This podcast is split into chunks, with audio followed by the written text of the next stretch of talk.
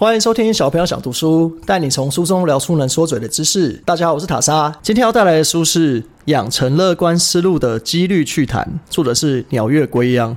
那我知道讲到几率这两个字，有些人你想要关手机，已经不想继续听下去了。当然，这我完全可以理解，因为其实从小到大的学习过程，只要是要碰到几率、统计这些东西，都让大家过得很痛苦。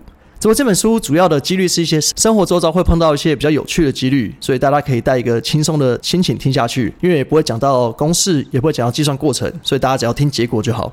几率在跟我们的生活中可以说是息息相关。像最近很常下雨嘛，你会在乎说，哎，明天的降雨几率是多少？这样举个例子，昨天跟我两个朋友去酒吧，那有人 A 他喝酒喝喝就开始熊康熊胖，就看到吧台有一个女生，他觉得很漂亮，他就会有人 B 说。哎，你觉得他刚好喜欢我的几率会是多少啊？那有人 B 看到 A 的长相就觉得说啊，这个他会喜欢你的几率比中乐透还低了。如果你跟他在一起，我出门被车撞死，那敢讲这种话的人，他到底知道这些几率代表什么含义吗？台湾很爱买乐透，乐透中奖几率到底是多少？你在买的时候知道吗？大乐透的中奖几率是一千四百万分之一。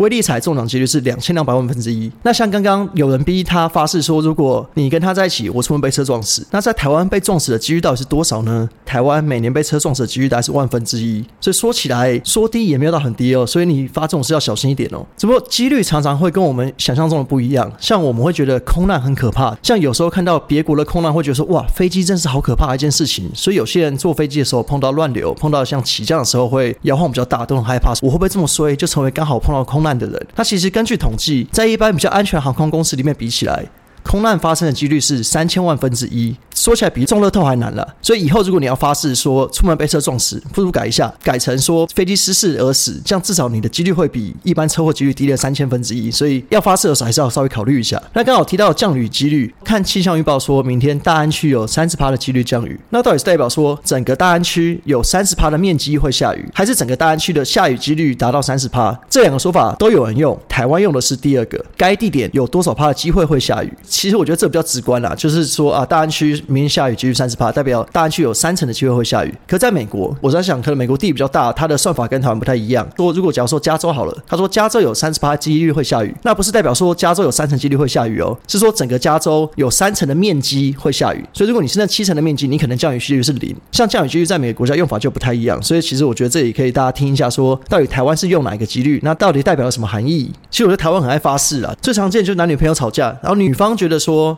男生一定有劈腿，一定在骗他。男生之后就会说啦，那可能都乡土剧学的，就会说，如果我骗你，我出门被车撞死啊，或者说，如果我骗你，我被雷劈死了。刚刚讲到被车撞死的几率是万分之一嘛，那被雷劈死呢？被雷劈死的几率大概是六十万分之一。所以其实你常常讲说啊，如果怎样怎样我就被雷劈死，那其实这个几率也是很低的。那刚刚讲到威力彩的中奖率是两千两百万分之一嘛，等于可以这样说啦，你被雷劈中三十六次就有机会中威力彩了。所以如果你都没有被雷劈中的人，你就不要浪费钱买威力彩，这跟丢水里一样了。之前有个例子就是这样，有一个加拿大有个男子，他在二零一五年的时候被雷击中，然后他觉得说哇，怎么这么衰，这样的几率都被雷击中，所以他后来就跟同事合资买了他们国家的威力彩，结果中了两千多万元的大奖。所以就跟你讲，你没有被你劈中，你没有这种运气的人，你就不要浪费钱买乐透了。因为书中有讲到一些蛮有趣的几率，像是说每五个人就有一个人会实现梦想。那这梦想指的是说，你当初小时候你一定有写过一篇作文，是说长大的梦想是什么？他们就有去记录说，到底这些人小时候写过自己梦想的人，到底美梦成真的几率多少？啊，正因为这是日本的数据了，日本数据大概是每五个人有一个人会成功。所以你可以回想起来，你当初小学的时候，你的梦想是什么？你最想要的职业是什么？那你现在长大了，你有成功成为那五分之一吗？那至少我是没有了，因为我小时候梦想是成为体育老师啊，因为我爸是体育老师，我从小看到他每天过好爽，他中午可以回家吃饭，吃完饭就睡觉，睡到下午有课再来，然后我们可能是四点下课，因为我家里学校很近嘛，所以我都是下课。钟声一响，我就立刻冲回家。那钟声还没有打完，就已经快到家的人，每次都是我一到家一开门，我爸已经在家睡着了。所以你就知道他在学校里面是过得蛮开心的吧？然后我在学校里体育课有看到他的时候以外，他都在警卫室跟警卫北北聊天泡茶。所以我那时候还很小，可我就觉得说我长大一定要成为这样的人，每天过得好开心。除了上课以外，就是在泡茶跟回家睡觉。那只不过长大也因为种种因素，这个梦想没有成功。我成为了五分之四失败的人，所以我占了一个失败的名额。那希望让剩下的那一个人小时候梦想可以成真，我就把我的机会让给你们了。因为我们股票也很常讲到说，哎，赔钱了，我不玩了，钱还我。现在最近股票在赔钱嘛，所以一定会说，哎，不玩钱还我。这应该是大家心里的心声。你有想过钱还你的几率是多少？我这边讲钱还你是只说同一张纸钞哦，意思是说你今天花了一张一千块，它在市面上流转了多年，最后回来手上几率是多少啊？因为书里给的数据是日本的，所以我自己上网查一下台湾的几率，大概就是十九亿分之一。这比茫茫人海中找到真爱还难。如果你在一张一千块上面偷偷的面签名啊，可其实不能这样做，因为这毁损国闭嘴。那如果你被抓到，不要说是我说的。那假如说真的有知法犯法的人这样子做，他那张纸钞。在市面上流转一圈回来几率十九亿分之一，比中乐透还难。如果你真的做到了，你就去买乐透，你就是天选之人，你做什么都会成功。然后书中有替一些动物平反，像其实大家听到大白鲨的想法是什么？一定会觉得说哇是一个可怕的生物，一定会很爱吃人。因为小时候看的电影大白鲨嘛，其实我记得我小时候看完真的是去海边都超级害怕，海浪稍微打过来，我会觉得说干，这就是大白鲨造成的。人在海里被大白鲨吃掉的几率是多少呢？答案是。零点零零零零零零零八五趴，这个零我已经多到算不出来，所以几率就可以说是趋近于零了。那当然不是说趋近于零就不会发生嘛，意思是说每年因为大白鲨攻击而死亡人数其实是相当低的。那他这边有做个统计，身边真正可怕的生物是什么？可以先来猜猜看，每一年造成人类死亡最多的生物是什么？这跟最近台湾有点关系啦，就是蚊子，因为蚊子会带来很各种病毒，像是疟疾、登革热，像每年死于疟疾的人数就高达四十三万人以上。每年造成人类死亡最多的生物就是蚊子，它的几率是大概是零点零一趴，所以其实算是很高了。那第二名是什么？大家可能也有猜到，说来惭愧，就是可恶的人类。人类就是偶尔会有一些自相残杀的情形出现，人类造成人类死亡是占所有动物里面排第二名。全世界每年大概有六十万的人是被名为人类的动物杀死的。所以你与其要怕大白鲨，还不如去怕你身边的人类，它对你造成的死亡几率绝对比大白鲨高很多。第三名可能会比较符合大家想象，是蛇。像在东南亚、南亚或者是南美洲这种比较野外的地方，其实蛇造成人类死亡的几率是相当高的，因为可能血清准备没有那么齐全，所以它的死亡率也很高。刚刚那些几率都算是比较严肃的，跟死亡、生命这些有关。那我们讲一些更生活周遭的好了，减肥成功的几率。日本有做一个统计，你说要减肥，然后一年内失败的人大概达到三十五趴。那为什么呢？这也跟身体的一个防御机制有关。因为其实你当你的体重下降，你的大脑就会觉得说你的身体是处于饥饿状态，所以你体重才会下降嘛。所以他会用各种方式想要让你的体重恢复。所以如果你要保持你的体重下降的话，你必须要很有毅力。你除了要少吃以外，你要持之以恒的运动。那我是建议说，不要给自己一开始就太严苛的压力。说好，我现在一天只吃一餐，每天运动十小时。那其实你能撑一个礼拜，你后来一定撑不下去嘛。所以我觉得建议的减重方式是你，你不要让自己太痛苦，可是要长期的，因为其实你。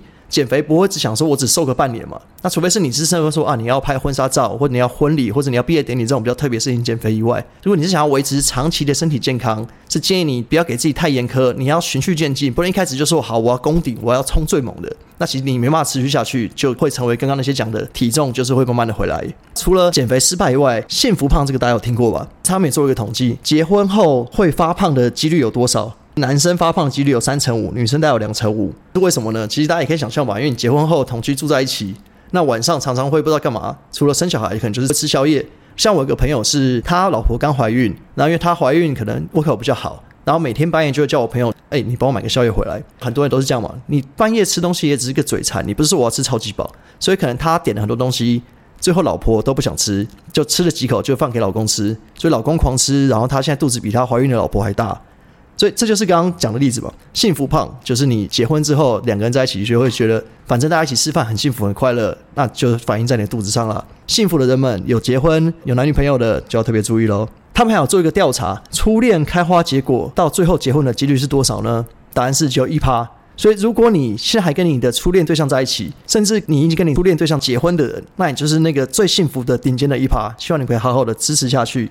他也有在做外遇几率的调查，只不过这个数字是日本的数字啊，跟台湾可能有点不一样，因为台湾民风淳朴，可能没有这么夸张吧。在日本，男生的外遇几率高达七成五，女生到三成，这其实很夸张哎，七成五等于是你每四个男生陪里边就有三外遇，而且他的外遇还没有算是去风俗经验哦，就是所谓的说去嫖妓、去花钱这种，这种都还没有算去劈腿几率就已经这么高了。然后还有一个蛮有趣的结果是，男生外遇被抓到的几率是两成。女生外遇被抓到几率就有七趴，所以知道女生对于这个事情好像稍微厉害一点点。即使外遇了，也不要被你抓包，他们可能心思比较缜密。只不过这是日本的数据啦，我相信台湾人都是真爱了，不会像日本这么爱劈腿，所以这个大家不用担心。而讲到结婚劈腿，就要讲到离婚了嘛？那到底台湾人离婚的几率大概是多少啊？因为我们很常看到新闻说啊，哪个明星又离婚了，哪个明星外遇，然后结果后来也是离婚，会觉得说哇，台湾离婚的比率是不是很高啊？那其实内政部有统计啊，台湾的离婚胜许率大概是九趴。所以差不多是每十对多一点点会有一对离婚啊，所以其实几率说高吗？其实也不用到特别高，但是这个比重是有在慢慢上升的趋势。然后他另外有做统计说，到底七年之痒是真的还是假的？因为很常会说什么啊，结婚久了到了第七年就开始大离婚，那其实有些几率会跟你想的不一样了。结婚多久内离婚最常见的？未满一年内，很多人是因为一个冲动就突然结婚了，那一年内就离婚的几率占了所有离婚里面大概是七趴。大概有三十五趴是在五年内离婚，这个五年就是一个坎了。如果你能够撑过这前五年，后来就会磨合的比较好了，也蛮可以理解嘛。因为一开始可能冲动结婚的人，发现可能不那么不合，那可能在这几年内会有不断的增值，所以能撑到五年算是一个门槛，就是你过了，代表说你们的相处也有一定的默契，所以会配合的比较好。那讲到这样，好像觉得哇，结婚好可怕，又要离婚，又要劈腿什么的。那到底单身的比例会多少嘞？到底一辈子不结婚的男女比例又占了多少呢？台湾的男性到了五十岁以后还维持单身的是差不多十八趴，那比女生的十五趴高一点点。那其实这比率好像也说高也也算蛮高的，等于有十八趴的人这辈子都不结婚吗？我目前也是单身啊，所以我可能占了一个其中位置。那我们再继续观察下去，我会不会最后就成为那十八趴？那这本书主要就在讲一些有趣生活中碰到的几率。那其实里面有很多像你的花粉症的几率啊，你成为太空人的几率啊，或者说你成功打进奥运的几率啊。那其实我觉得蛮有趣的。虽然说这些东西知道了，可能不会说对你的生活说啊，我工作加薪，我什么得到一个了不起的知识。可我觉得就是一个小小有趣的几率，就是你可以分享给朋友听听看。动不动说什么啊？我骗你，我背了一批屎。到底这些人到底知不知道背了一批屎的几率多少呢？啊，如果你听完这集，下次你听到朋友在发这些事的时候，你就心里有底，说啊，他到底说到做到的几率有多少？那我们这本书就分享差不多啦，今天就这样，谢谢大家，我是塔莎，拜拜。